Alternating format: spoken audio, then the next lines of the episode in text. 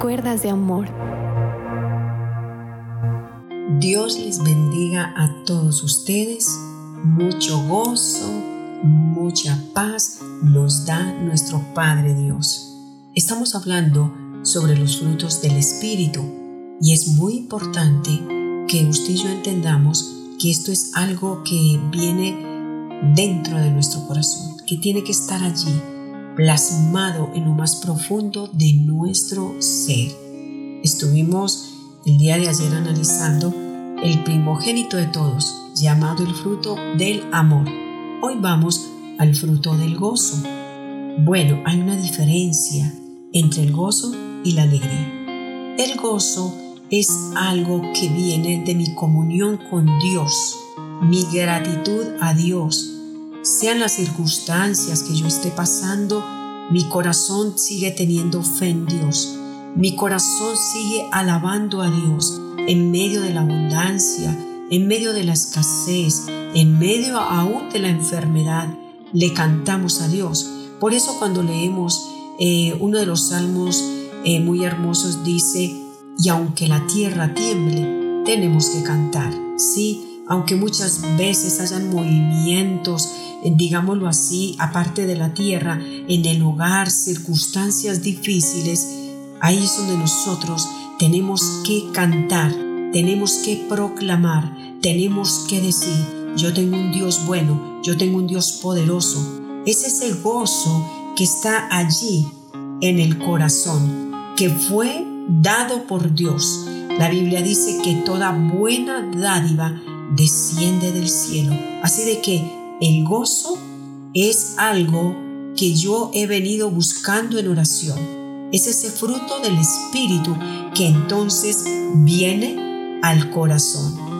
Y sean las circunstancias que esté atravesando, por eso no dejo de congregarme, por eso no dejo de creerle a Dios, que así mi negocio como que no quiere arrancar, eh, no veo como resultados, yo sigo siéndole fiel a Dios, aún con mis finanzas, sigo diciendo, el Señor reprende todo devorador y todo enemigo. Eso es el gozo, que no vivo de las circunstancias, sino que tengo una fe tan arraigada en mi corazón que el gozo jamás opaca mi fe.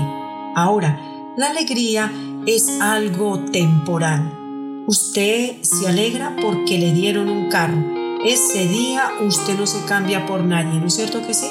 Pero a los 15, 20 días, a los 5 meses, usted no está con la misma alegría cuando le entregaron el carro. Así es todo en la vida. El gozo es permanente.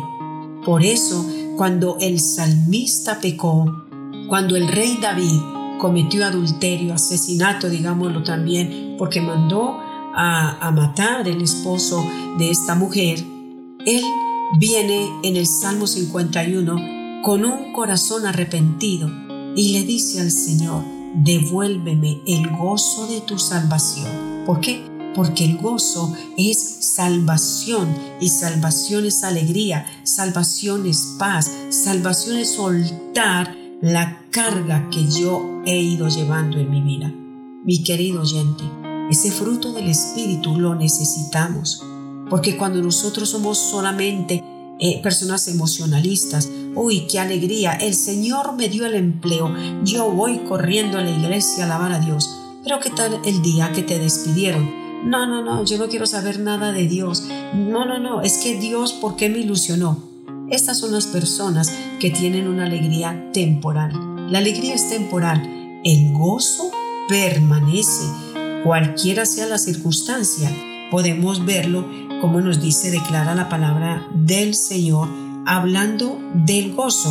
Por eso los primeros, eh, podemos agrupar los frutos del Espíritu en tres partes.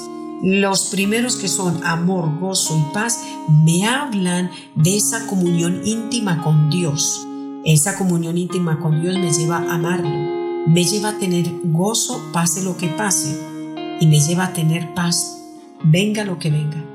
El segundo grupo habla de mi relación con el prójimo, donde dice paciencia, benignidad y bondad. Ese luego lo vamos a estar explicando. Y al tercer grupo habla de mi conducta, de mi relación conmigo misma, donde habla de la fe, de la mansedumbre y de la templanza. Pero miremos entonces en cuanto al gozo. Mire lo que dice la palabra de Dios en Filipenses 4:4. Vivan con alegría su vida cristiana. Lo he dicho y lo repito, vivan con alegría. Aquí no está diciendo si todo te sale bien, no. Hay una orden, viva con alegría su vida cristiana. Filipenses 3:1, nueva traducción viviente, dice, mis amados hermanos, pase lo que pase, alégrese en el Señor. Pase lo que pase, ese es que el gozo, el gozo en el Señor. Pase lo que pase, yo sigo confiando. El salmista lo dijo, bendeciré a Dios, le cantaré a Dios en todo tiempo. Mi querido oyente, necesitamos ese fruto del Espíritu. Porque si ese fruto ya está en tu vida y en la mía, yo no dependo de las circunstancias. La palabra de Dios me habla en Hechos de los Apóstoles, en todo el capítulo 5, pero cuando usted va y lee en el versículo número 40, sucede que allí acontece algo y ellos fueron azotados y llevados a la cárcel solamente por sanar los enfermos. Pero me llama la atención cuando la palabra del Señor dice en el verso número 40, y convinieron con él, y llamando a los apóstoles, después de azotarlos, les que les amenazaron y les dijeron que no hablasen en el nombre de Jesús. Y entonces los pusieron en libertad.